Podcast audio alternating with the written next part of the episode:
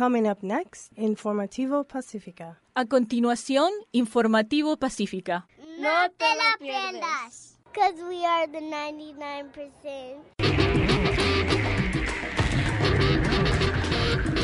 Freezing temperatures and frozen assets Las gélidas temperaturas y los activos congelados son una combinación letal para la población de Afganistán. Las normas y condiciones que impiden utilizar el dinero para salvar vidas y la economía deben suspenderse en esta situación de emergencia. Secretario General de la ONU pide se descongelen los activos de Afganistán afectados por sanciones para evitar que el país colapse. El 27 de enero habrá más de 20.000 personas en el Estadio Nacional de Tegucigalpa entre invitados especiales y pueblo hondureño en Honduras continúan los preparativos para la juramentación presidencial de Xiomara Castro. trabajadores de la salud en América Latina tienen elevados niveles de depresión y pensamiento suicida debido a la pandemia. A continuación, detalles de estas y otras noticias en la edición de hoy del Informativo Pacífica. Les saluda Norma Martínez. Acompáñenos.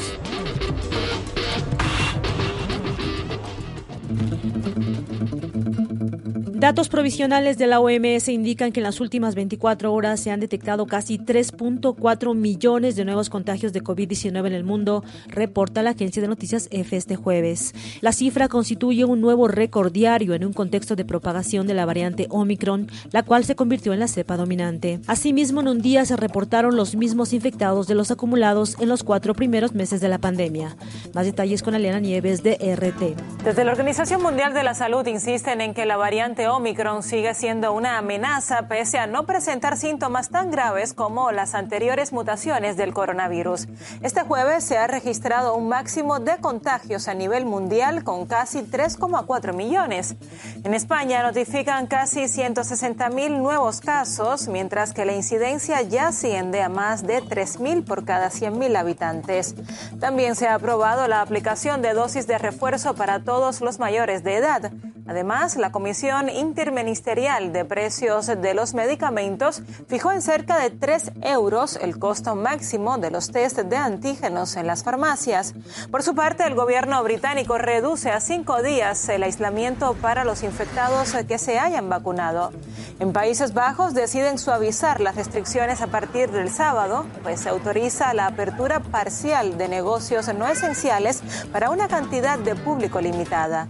Desde Chile reportan la cifra más alta en los últimos siete meses, más de 7.200 nuevos casos. Perú también bate un, récord con más de 44.000 positivos. En medio de este panorama se inicia la vacunación de los niños de 10 y 11 años. México volvió a registrar el miércoles un nuevo récord de contagios de COVID-19 con más de 44 mil casos confirmados en 24 horas para alcanzar un acumulado de 4.2 millones de personas que han sido infectadas. Trabajadores de la salud en América Latina muestran elevados niveles de depresión y pensamiento suicida debido a la pandemia. Un estudio de las universidades de Chile y Colombia, con la colaboración de la Organización Panamericana de la Salud, encontró que el personal sanitario de 11 países de la región presenta elevados tasas de síntomas depresivos, pensamiento suicida y malestar psicológico. El informe muestra que entre 14.7% y 22% de los empleados entrevistados en 2020 presentó síntomas que permitían sospechar un episodio depresivo, mientras que entre un 5 y 15% del personal de salud dijo que pensó en suicidarse.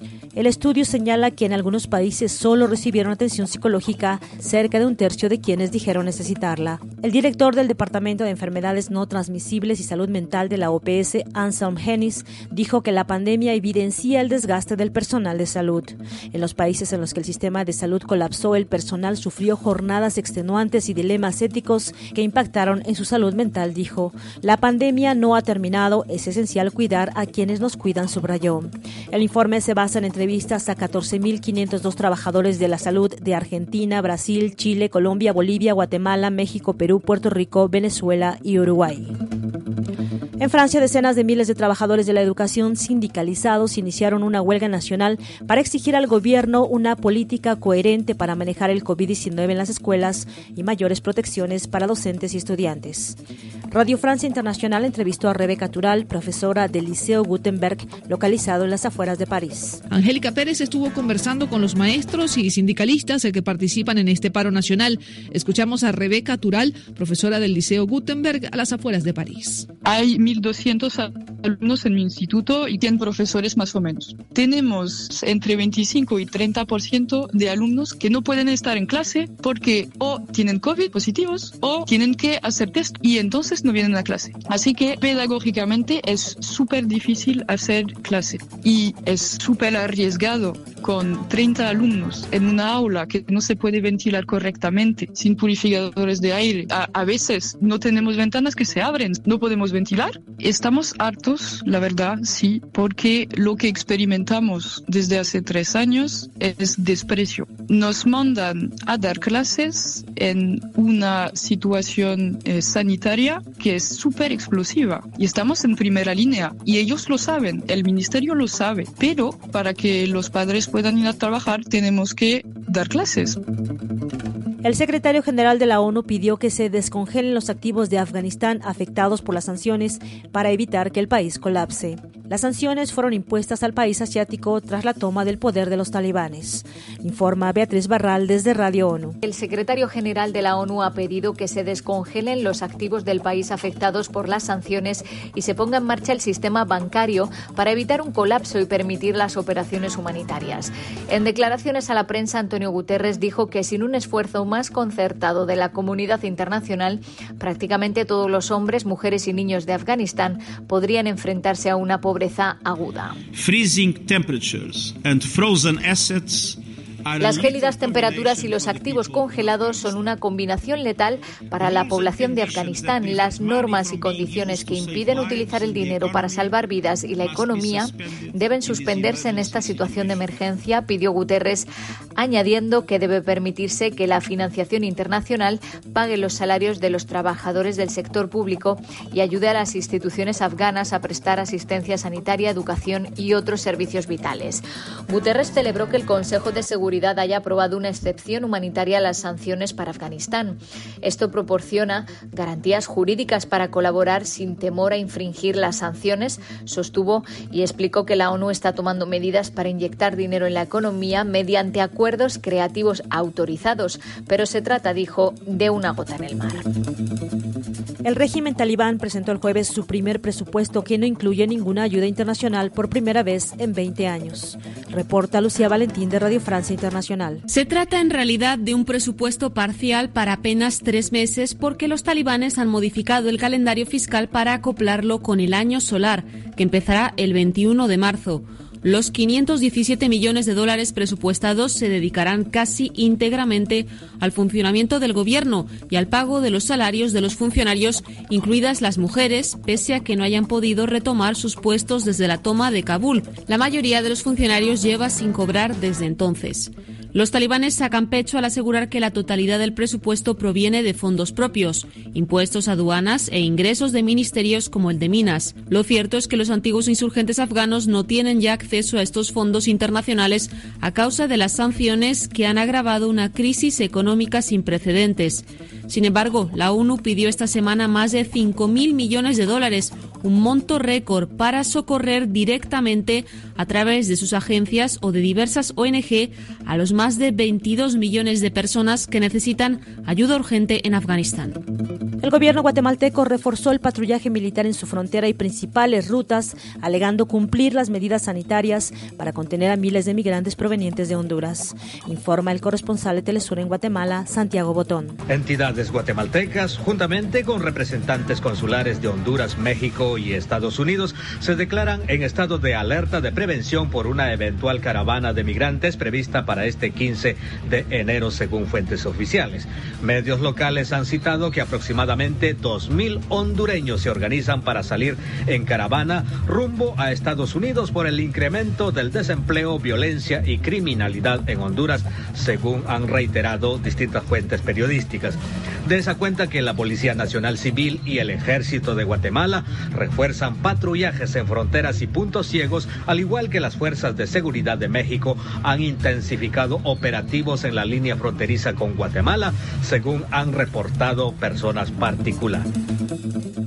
Al menos 78 defensores de los derechos humanos fueron asesinados en Colombia en el 2021, la mayoría de ellos en el departamento del Valle del Cauca. Un informe destaca que desde el 1 de enero al 31 de diciembre del 2021, la Oficina de la ONU para los Derechos Humanos tuvo conocimiento de 202 denuncias de homicidios de personas defensoras.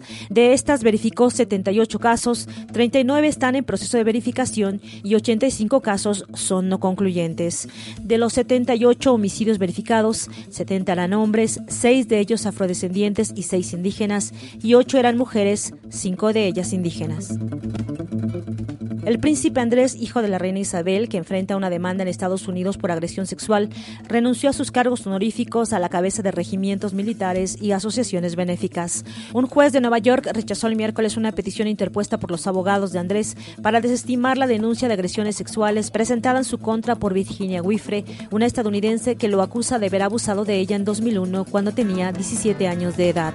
Wifre es una de las víctimas de los delitos sexuales del financiero estadounidense Jeffrey Epstein declarado culpable de pederastía por un tribunal de Florida y que se suicidó en una cárcel de Nueva York en 2019 mientras esperaba un nuevo juicio por tráfico y abuso de menores.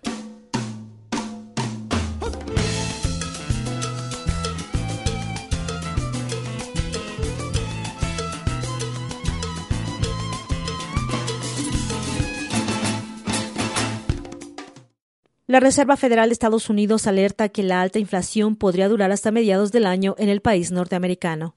El informe con Beatriz Salas.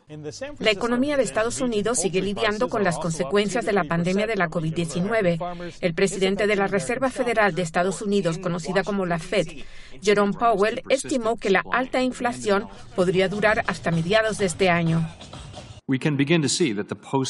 Podemos comenzar a ver que es probable que la economía posterior a la pandemia sea diferente en algunos aspectos y la búsqueda de nuestros objetivos deberá tener en cuenta esas diferencias. El responsable del Banco Central estadounidense dijo asimismo que ahora la inflación es el enfoque principal de la institución y agregó que si el empuje inflacionario continúa más allá de la mitad del 2022, la Fed reaccionará en consecuencia.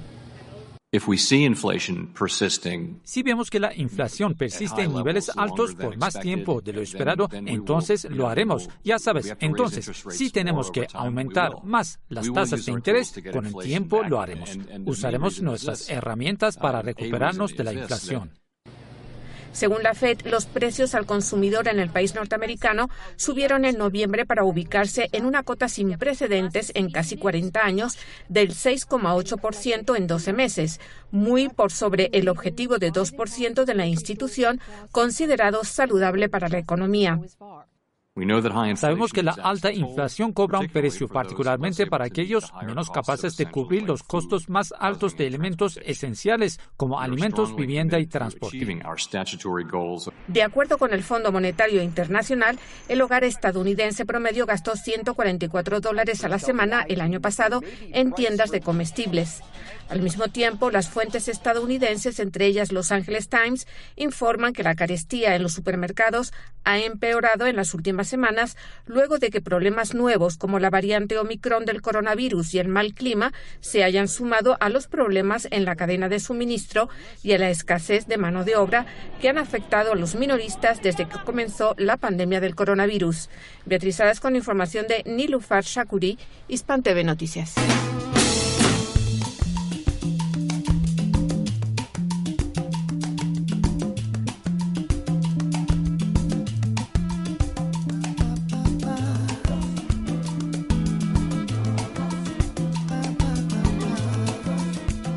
Estás escuchando el informativo Pacífica. Si deseas comunicarte con nosotros, puedes escribirnos al correo electrónico pueblosinfronteras@gmail.com.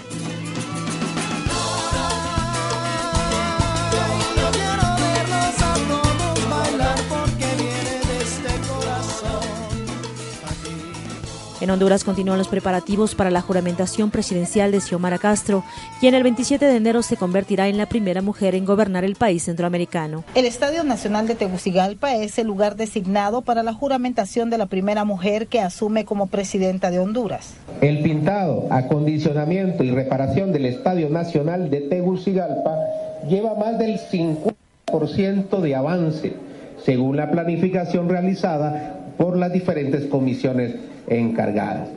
Dos, el mal estado del Estadio Nacional requiere de una gran inversión, de la cual quedarán en mejoras un aproximado de 11 millones 500 mil lempiras. En cuanto a las medidas de seguridad en el Estadio Nacional, la policía asumirá los diferentes dispositivos que se instalarán tanto en el sitio de juramentación como en lugares estratégicos. Estamos preparados para brindar la seguridad que este magno evento necesita. Entendemos que es un evento atípico, que es un evento extraordinario y que va a ser engalanado por la presencia de eh, dignatarios de alto perfil. Las comitivas internacionales tendrán a disposición el acompañamiento de las fuerzas militares, quienes desplazarán a sus diferentes equipos para recibimientos en los diferentes aeropuertos. En cuanto a las venidas de las delegaciones, en la parte que corresponde a Fuerza Aérea, como parte de la Fuerza Armada, como dijeron, hay un listado, estamos esperando el estado oficial con las delegaciones y los miembros de los países o los presidentes que nos visitan para eh, ejecutar esos procedimientos de arribo de honores de ordenanza. Ante la amenaza del aumento de casos de COVID en los últimos días, también se evalúan las medidas que serán anunciadas a la población en la semana previa al traspaso de mando. Definitivamente hemos estado monitoreando permanentemente cuál es el comportamiento de lo que es la pandemia.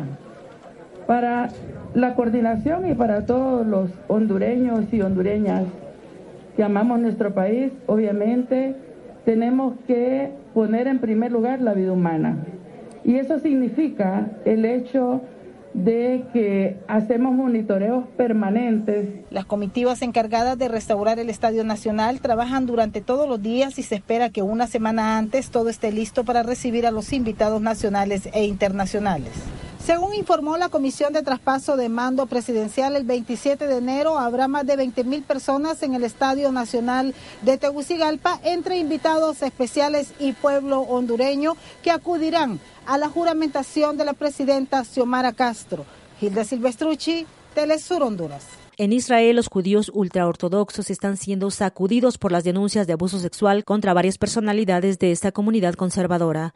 Uno de ellos incluso se suicidó luego de haber sido acusado de abuso sexual contra varias personas, incluidos niños. Más detalles con David Blumenthal de Radio Francia Internacional. Una de las características de la comunidad ultraortodoxa judía en Israel es el recato en la vestimenta femenina.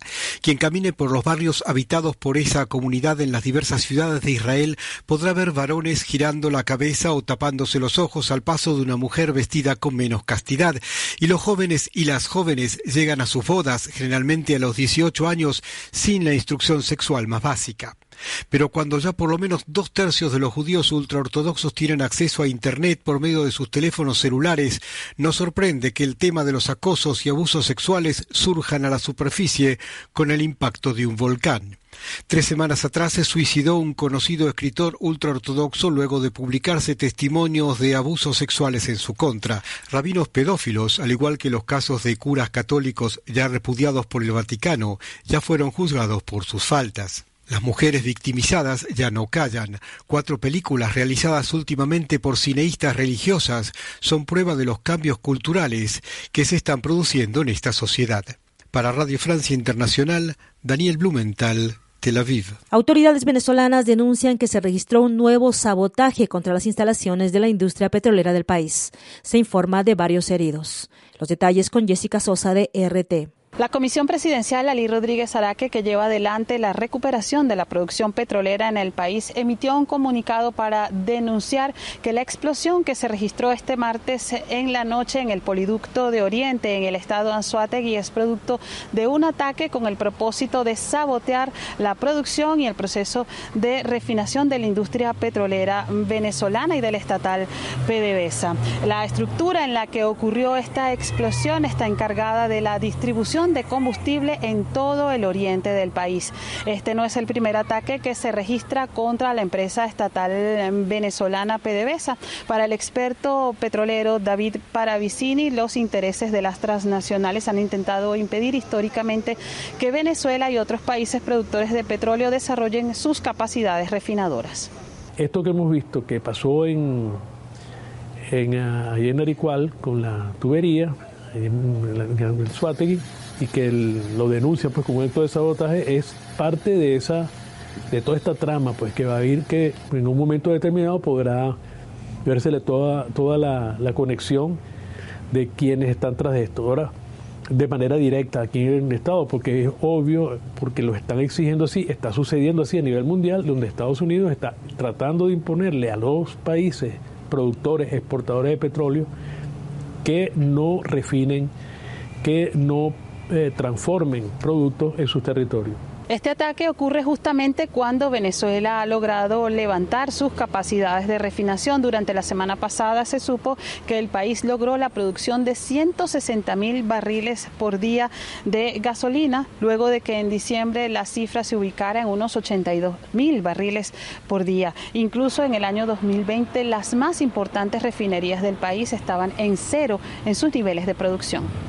En el año, en febrero del año 2020, refinería Puerto La Cruz producía, el palito producía cero barriles. Diría cuatro años, cinco años sin producir un barril. Y en tres meses lo pusieron a producir en 40 mil, 50 mil barriles y hoy ya podría estar en camino de ir a los 140 mil barriles, nada más esa refinería.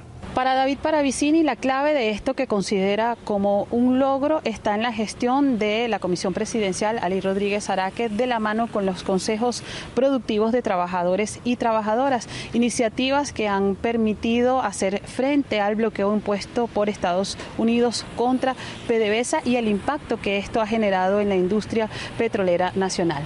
Entre tanto, el poliducto de Oriente o en el poliducto de Oriente, PDVSA ha activado todos los protocolos de emergencia para garantizar la recuperación de la operatividad.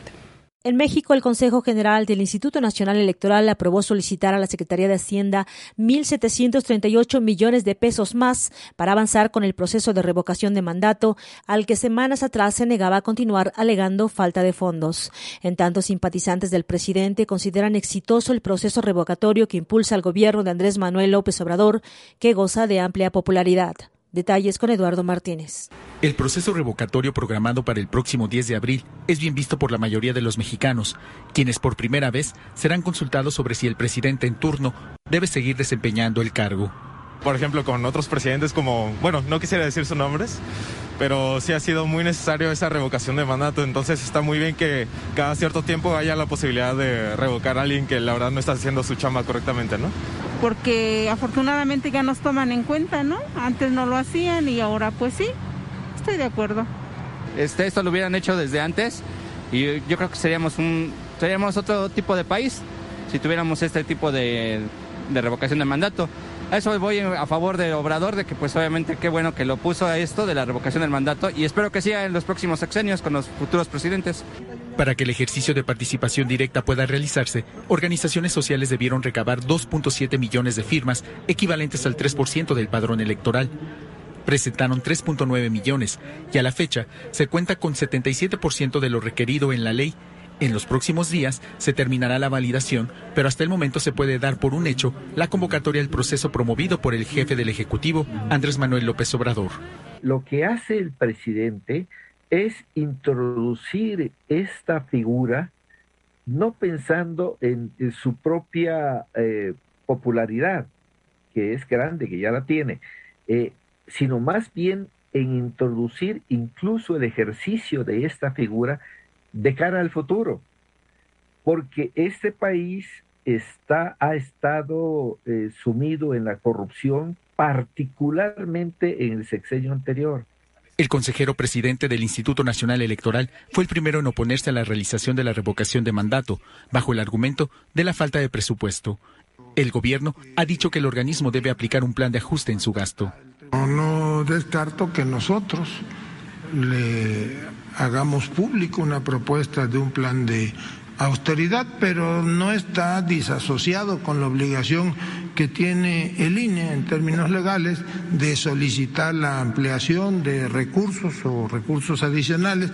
Las autoridades del INE adelantaron que han hecho un ajuste en sus cuentas. Sin embargo, solicitarán unos 83 millones de dólares extra que hacen falta para la realización de la consulta sobre la continuidad de López Obrador como presidente, quien además goza de una aprobación superior al 67%. Eduardo Martínez, Telesur, Ciudad de México. En Argentina preocupa gravemente la disminución del agua del río Paraná, informan los compañeros del Foro Argentino de Radios Comunitarias, Farco. Continúa la bajante del río Paraná y crece la preocupación. El río Paraná continúa descendiendo en varios puertos de Entre Ríos, donde la bajante histórica que comenzó en marzo del 2021 provocó cambios en la vida ambiental, económica, productiva y social de las ciudades cercanas. En Paraná, el río descendió este miércoles a 44 centímetros por debajo del nivel del mar, superando las marcas de 1971 que era de 0,50 metros y de 2020 y 1970 de 0 metros. Radio Ijuna dialogó con Juan Borús, subgerente del Sistema de Información y Alerta Hidrológico del Instituto Nacional del Agua. De alguna manera sí, porque al, ser tan persistente la descarga del Paraná y también la del Uruguay, porque ahora está en una situación extremadamente baja el Uruguay, el aporte de la cuenca del Plata, ese caudal que entra, que normalmente tiene un módulo anual, un promedio anual del orden de 24.000 metros cúbicos por segundo, hoy está en el orden de la tercera parte de ese valor. Y se están estudiando con toda atención. Una, el tema de la proliferación de, cianobacterias, fuertemente abordado por la Universidad de Buenos Aires y por varios centros de estudio del CONICET. Y otro tema que también es importante, que al reducirse fuertemente la descarga del Paraná, estoy hablando del Paraná de Las Palmas concretamente, en las tomas de agua eh, de, de, AISA, por ejemplo, la condición de, la, de calidad del agua se desmejora porque obviamente la descarga del, del, Reconquista, por ejemplo, que es prácticamente una, una cloaca abierta, digamos, es un río que es sumamente contaminado, esa descarga contaminante se acerca más a la toma de agua de, de AISA, por lo tanto la calidad desmejora y el tratamiento que tiene que hacer, la logística que hace AISA, se encarece, que obviamente AISA garantiza, la calidad finalmente lo hace igual, eh, pero tenemos que tener conciencia de que ese, ese, costo que está teniendo de captación es mayor, con lo cual eh, aprovechemos a tomar conciencia en toda la región urbana, la, la ciudad de Buenos Aires y todo el conurbano, a tomar conciencia de que tenemos que cuidar mucho más el agua. Es una situación histórica. Escuchamos a Juan Borús, integrante del Instituto Nacional del Agua.